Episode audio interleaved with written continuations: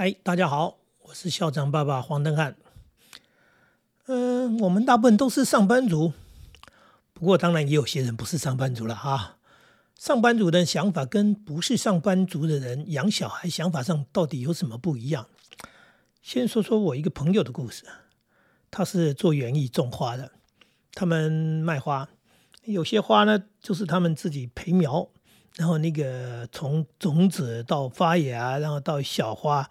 然后到长大到卖出去，呃，孩子跟着长大的过程当中，就是随着家人在做这些事情的时候，他发现一件很神奇的事情。他说，这个种子几乎不要钱，那个成本非常低哈，在盆子里面。然后后来它发芽，后来它稍微长大了，哎，可以卖钱的，一颗可以卖到十块钱哎，这十块钱好像是从天上掉下来凭空长出来的。然后呢，如果没有卖，这个花继续长大。过了一段时间，长得更高更大的时候，竟然可以卖到五十块钱呢！天啊，这不就是一个倍数数学倍数的概念吗？从那个不需要什么成本的种子，然后后来呢，可以变成一颗五十块钱的花，他觉得太神奇了，所以他跟爸爸妈妈说：“我也要种花。”他也很小心翼翼的。学的大人把种子，然后就弄到盆子里面，那当然是要要做一些工作啊，学习做那些工作，就是用培养土啦，用怎么样，然后照顾啦，浇水啦，然后看着花慢慢的长大。这有些朋友他说啊，孩子的那个期望值很高，不断的在看，哎，他的花到底长大没有？那卖十块很高兴，他说不想，我还想种大一点，卖五十块。呃，让它变成更大的钱，呃，这个我们多数人不都是这样的吗？这很有趣的一件事情啊，就是说你可以看到孩子的想望，可是过程当中孩子并不知道，呃，并不是所有的花就这么轻松的种下去，然后它就长大，然后就开花就可以卖掉。第一种状况，它可能过程当中没长大；第二种状况，它可能没人买。呃，因为除了生产以外，当然还有销售，但是孩子不懂这些事情。妈妈说。我为了让孩子达成他的愿望，让他对这件事情充满了这种兴趣，所以呢，我有时候会把他的花换掉啊，换成一盆比较看起来比较健康的啊，比较好的，告诉他说：“哦，你的花又长这么大。”然后甚至呢，到了后来呢，呃，其实花没有卖掉，也把花搬到别的地方去，就告诉他说：“哦，你种的那一盆花 卖了五十块，就把这五十块给了小孩。”哎，听听，想想这一个蛮有趣的一个过程。我讲的过程不是种花的过程，而是跟孩子相处的过程。就是说，这爸爸妈妈到底是怎么样在跟孩子互动，在怎么样教育孩子，让孩子产生兴趣、产生希望，然后对于一件事情有想要的那种感觉。像这种事情，在我们上班族好像不容易发生。呃。毕竟就是生活环境不一样。另外一个朋友他是捏陶的，他的工作就是把那些泥土，哎，然后做成很棒的艺术品或者是一些使用品，哎，然后呢烧窑烧出来之后，客人来了，挑了喜欢的买走了。有一回我去他那边看到一些可爱的那个。猫头鹰，那这应该是装饰品啊！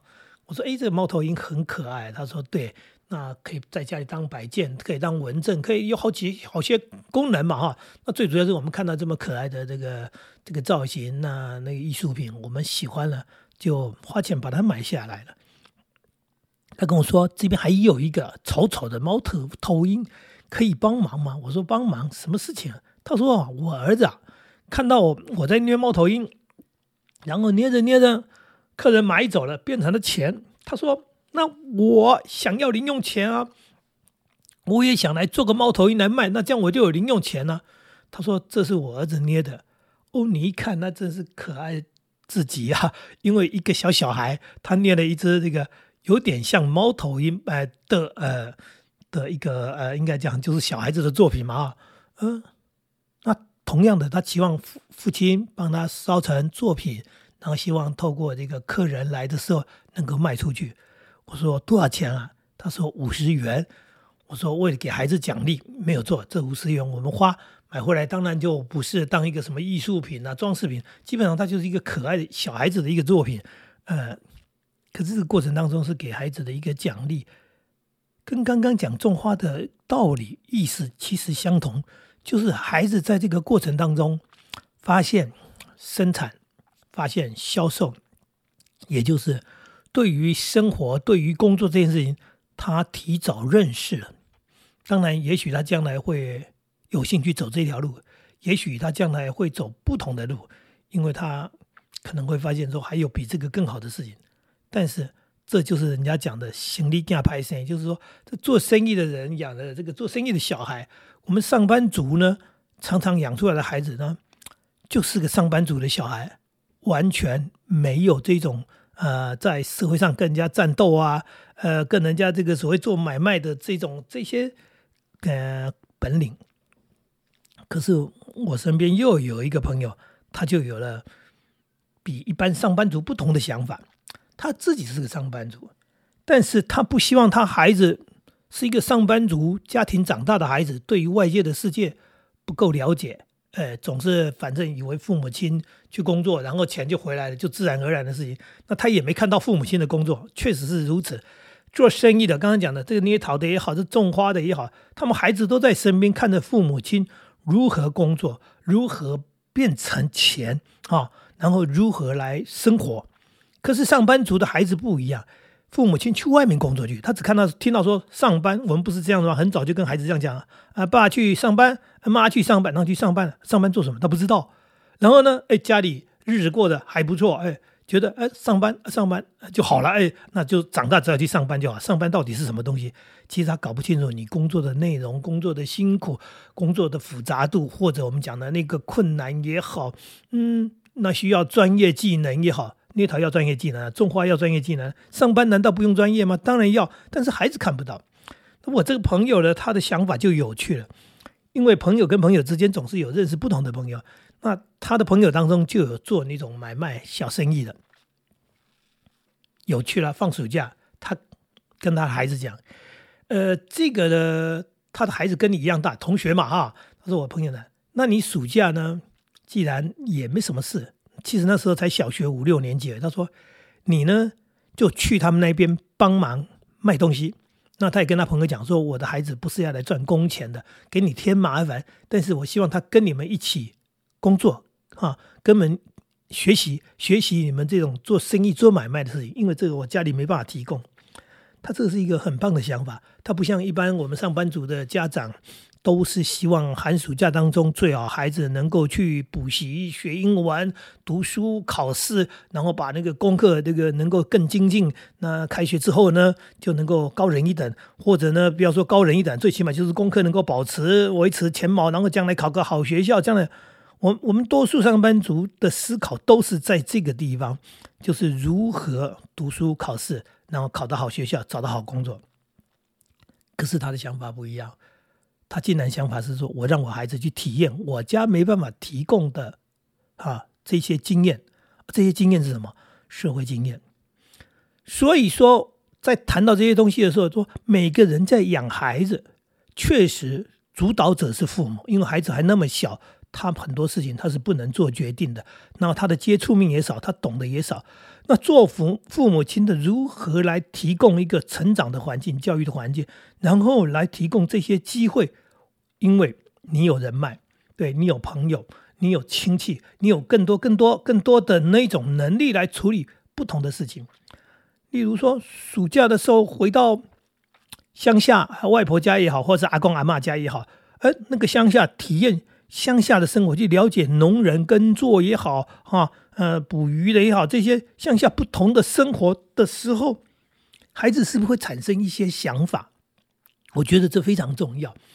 也就是说，孩子在生活体验当中，对环境、对社会的认识的这种探索，让他脑袋里面萌芽，去思考一些东西。我将来要做什么？做什么？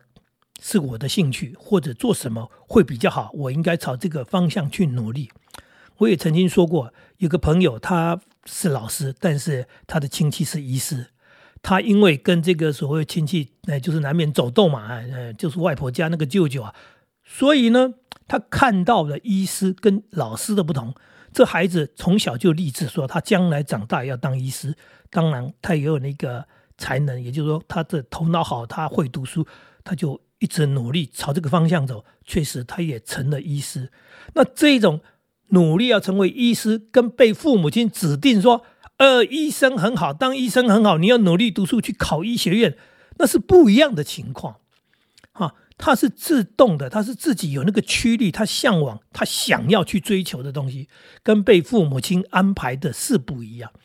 所以在养孩子的这个所谓的探索这个事情是很重要的。我们如何提供孩子有认识社会的机会，有认识工作不同工作形态的机会，而且要让孩子了解，将来你是要工作的。你不是靠父母去上班，然后回来你就有钱吃饭了，然后你就生活，你就长大。你必须让他体验到这样一件事情，让他了解到。那前一阵子也有一个妈妈跟我聊到，她的孩子，呃，因为国中的时候就开始那不想读书了。呃，小学时候还好啊，到了国中可能交了朋友，还有班上的风气问题。他说他的孩子说读书要做什么？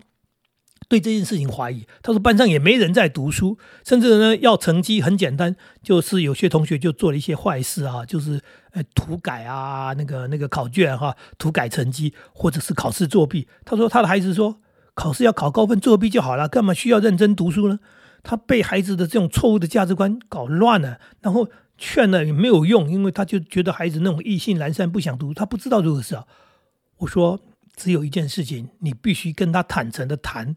你跟他讲道理没有用，你跟他讲那种大道理，什么什么什么用功读书，将来都是为你好，没有用。你直接告诉他，我可以养你到什么时候？啊，我本来要养你到大学，因为这是我的责任，我的义务。哈，我养你到大学毕业。现在你不想读书，好，那你想做什么？你打算几岁开始工作？哎，那我不会一辈子养你。你要去做什么工作？你要朝那个方向去努力啊，然后将来去走你自己的路，养活你自己，这很实在嘛。一个国中生应该听得懂了吧？对不对？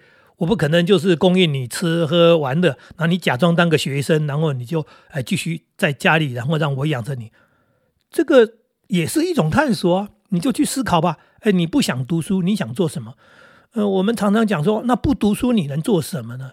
其实不读书能做什么？还有很多事可以做。重点是很多父母亲误解这句话的意思。不读书你能做什么？是指那一些会读书不愿意读书的孩子。那有些孩子基本上他不读书的原因是他不会读书，他不喜欢读书，他真的不适合读书。有这种人，很多这种人，并不是所有人都适合能够呃念书念书啊，然后大家都去考进士、考状元，从古到今一直都不是这样的社会，人也不是这样的，本来就有所谓的不同的人，然后必须走不同的路。那走不同的路，难道读书是唯一的路、最好的路吗？我不认为，我也不相信，因为社会上确实有太多的成功人士不是靠读书走出来的，只是读书是一种基本能力。你要读到哪里？小学毕业在以前够，现在的社会肯定不够。那国中毕业也很多。成功的企业家是哎，国中毕业，但是是那个年代，这个年代国中毕业肯定不够，但是要读到哪里，读到什么时候，其实真还是因人而异。最重要是找到兴趣，找到想要的，然后找到你知道的想要走的路。那这个部分是父母亲可以去思考，说我怎么让我孩子在这么一个单纯的环境当中，然后能够认识多一点东西。不然的话，就是在家里吃饭睡觉，然后上学，然后就长大了。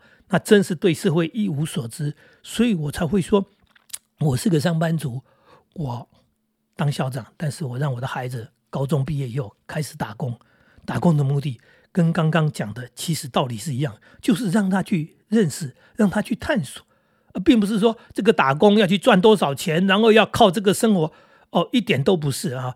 这个打工绝对只是他人生的一个过程当中，哈，嗯，小小的一个哈，经过的地方，那这是一个路过的地方，不是他终身要停留的地方，所以他去做的辛苦很好，因为对他来说，他知道做事的辛苦，他去做的轻松也好，他从这当中到底学习到什么要领，能够轻松赚到很多钱，嗯，只要不是违法，不是做坏事的话，我都觉得孩子这些学习不是坏事。